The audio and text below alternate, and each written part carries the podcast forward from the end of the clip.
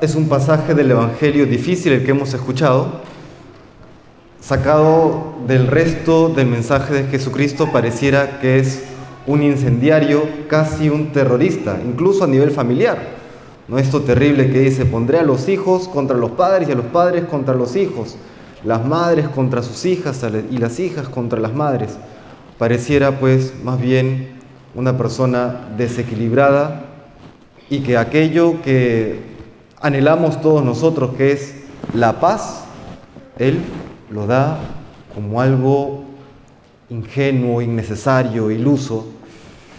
Y no, hay que comprenderlo en el contexto de toda la revelación. Y es por eso que eh, un documento tan importante del Vaticano II que habla acerca de la revelación, la Dei Verbum, nos dice que uno de los criterios de interpretación de la Sagrada Escritura es leer el texto en la unidad de toda la palabra de Dios. ¿no? Es uno de los criterios importantes. Por eso no podemos simplemente extraer una frase y aplicarlo como querramos. Siempre tiene que haber unidad en el texto o en la lectura de toda la Sagrada Escritura. Bien, entonces, ¿a qué se refiere Jesucristo en este pasaje evangélico?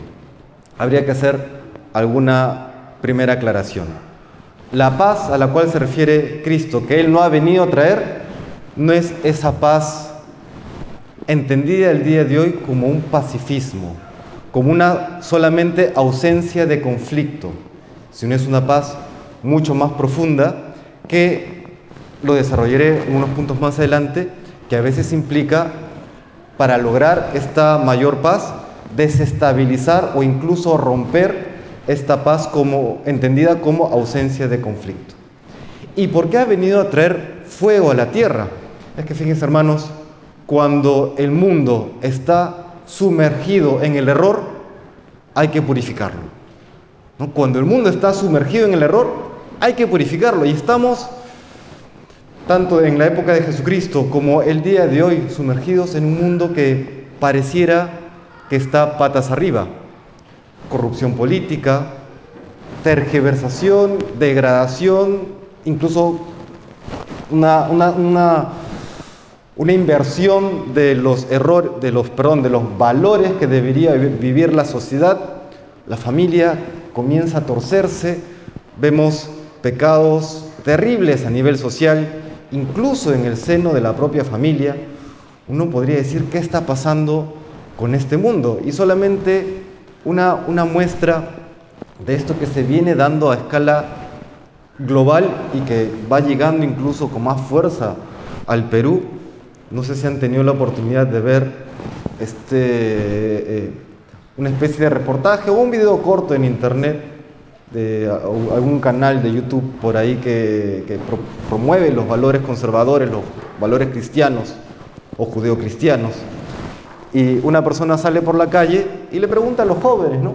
Mira, estoy recolectando firmas para eh, proteger los huevos de avestruz. ¿Te animas a firmar? Claro, por supuesto, qué causa tan noble. Acá está mi firma. E inmediatamente después, y mira, también estoy recolectando firmas para la causa provida, para combatir el aborto. E inmediatamente se frenan, ¿no? No, no, no, no, no, esto ya es demasiado, ¿no? ¿Cómo va a ser? Para que nos demos cuenta cómo el mundo está sumergido en el error. A ese mundo viene Jesucristo a encender en llamas para purificarlo. Como el oro se purifica en el crisol gracias a la acción del fuego, el mundo ha de ser purificado a través de la acción del fuego del Espíritu Santo. Y para esto, hermanos, el Señor usa siempre a los profetas de entonces como Jeremías, que lo metieron en un pozo como los profetas de hoy que somos cada uno de nosotros, los bautizados, cuando hemos sido ungidos con el santo crisma en nuestro bautismo, hemos sido constituidos por la gracia de Dios, sacerdote, profetas y reyes. Tenemos la misión, el encargo divino de hablar en su nombre para avisar al mundo, anunciar al mundo que Dios nos ama, que nos ha llamado al cielo pero que también para llegar a ese cielo hay que salir del error en el que podamos haber caído, en el que podamos estar sumergidos. Y hermanos, así como el profeta Jeremías, lo vemos en la primera lectura, era una persona despreciada por sus eh, compatriotas, de la misma manera, no digo que siempre, pero muchas veces, la mayor cantidad de veces, aquel que anuncia la verdad, porque Dios es verdad, aquel que anuncia a Dios, aquel que anuncia la verdad, puede caer antipático. Puede caer antipático. Si hay alguien que hable en nombre de Dios, si algún predicador, si algún sacerdote, si algún obispo es querido por absolutamente todos, preocúpese, preocúpese, porque la verdad a los que la buscan les trae paz al corazón. Y a quienes la han rechazado les genera más bien una especie de convulsión, de rechazo, de reacción hasta violenta. No tengamos miedo, hermanos, a caer antipáticos. Tampoco digo que busquemos ser antipáticos, no, hay que buscar siempre ¿no? Eh, tender puentes y buscar anunciar el mensaje evangélico de la mejor manera, pero tampoco tengamos miedo a caer antipáticos. No digo que seamos ni fundamentalistas, ni talibanes, ni, ni, ni, caer en rigidismos. Siempre habrá que tener diálogo, siempre habrá que anunciar el Evangelio con caridad y prudencia, por supuesto, con sensatez, con sentido común, pero tampoco podemos estar siempre en esos cálculos humanos, mejor no digo nada para no caer mal. ¿No? Hay esta frase de la cual yo estoy parcialmente en desacuerdo, parcialmente, que algunos dicen, no, eh, no hay que hablar ni de política ni de religión, ni de política ni de religión. Oye, pero no hablar de religión significa que estás privando al otro de la verdad. De política, bueno, ya eso es opinable en aquello que es opinable, cosas que no son opinables en política, por supuesto, ¿no? El tema pro vida, el, de la defensa de la familia, hay temas que no son, que no son debatibles. Pero ¿y la, ¿y la fe? No caigamos en ese error. Por supuesto que hay que anunciar a tiempo y a destiempo, como dice San Pablo, el Evangelio. Aunque caigamos antipáticos. Nuevamente, con la debida prudencia y la debida caridad con inteligencia, para eso Dios nos ha dotado de inteligencia, pero no dejemos de anunciar el Evangelio. Porque ¿qué pasaría si no lo hacemos? ¿Qué pasa? ¿Han escuchado de aquel experimento de la rana metida en la olla y que el fuego se va, va calentando, fuego bajito, va calentando el agua poco a poco? Y como la rana no le quema, sino que va entrando como una especie de letargo, qué rica esta agua calentita, ta, ta, ta y después terminamos con sopa de rana. ¿No? La rana ni se dio cuenta y se murió. Se volvió sopa. Pues lo mismo pasa en este mundo. Lo mismo pasa en este mundo en el que las cosas, el error va avanzando poco a poco, poco a poco. ¿Y qué será, digo yo, qué será de las próximas generaciones? ¿En qué mundo le va a tocar vivir a estos pequeños que están aquí presentes? Si es que no hacemos algo si es que no elevamos nuestra voz cuando hay que hacerlo.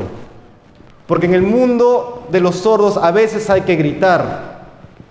Y eso es lo que está haciendo Jesucristo. Fuego he venido a traer a la tierra. Y cómo quisiera que ya estuviese ardiendo.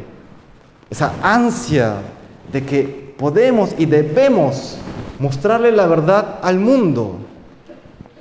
No seamos como esas ranas que nos quedamos allí, esperando a que todos seamos cadáveres vivientes.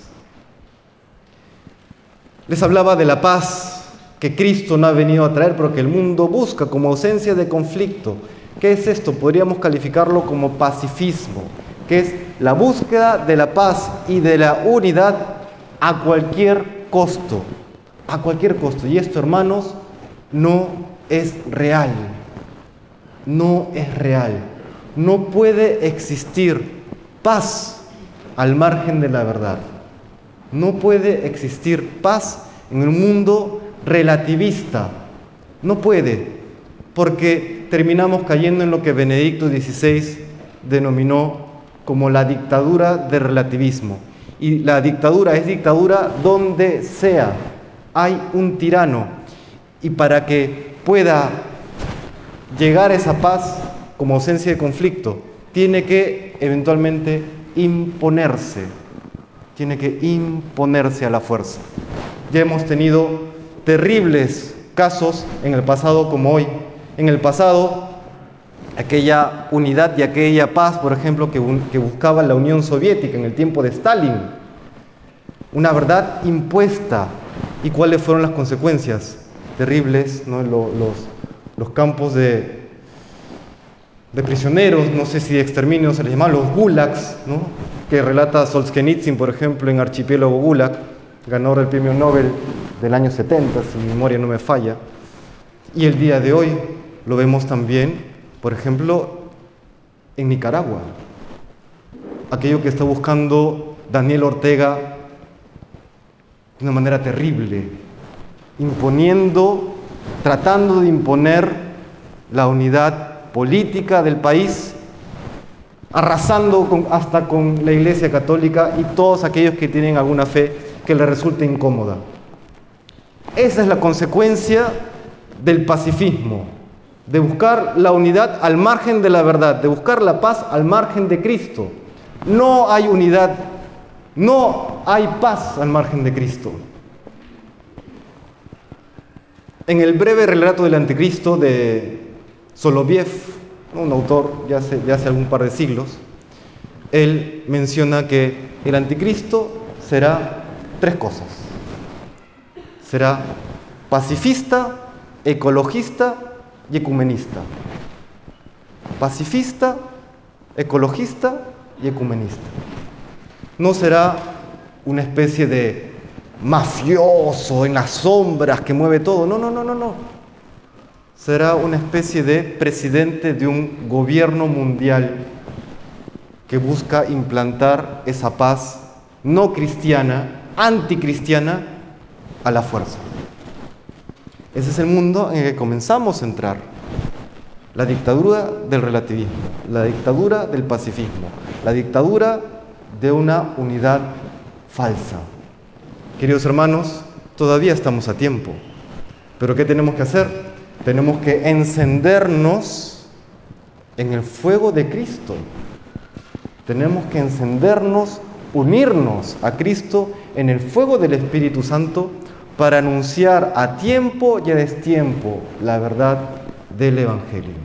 Nuevamente, hermanos, repito, solamente hay paz y solamente hay unidad y solamente hay futuro si permanecemos fieles a Cristo, aunque esto muchas veces implique cargar la cruz del estigma de caer antipático socialmente.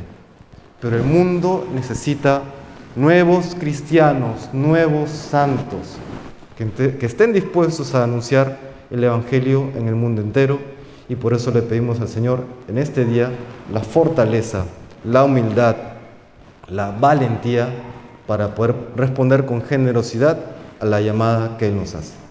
Que el Señor nos bendiga.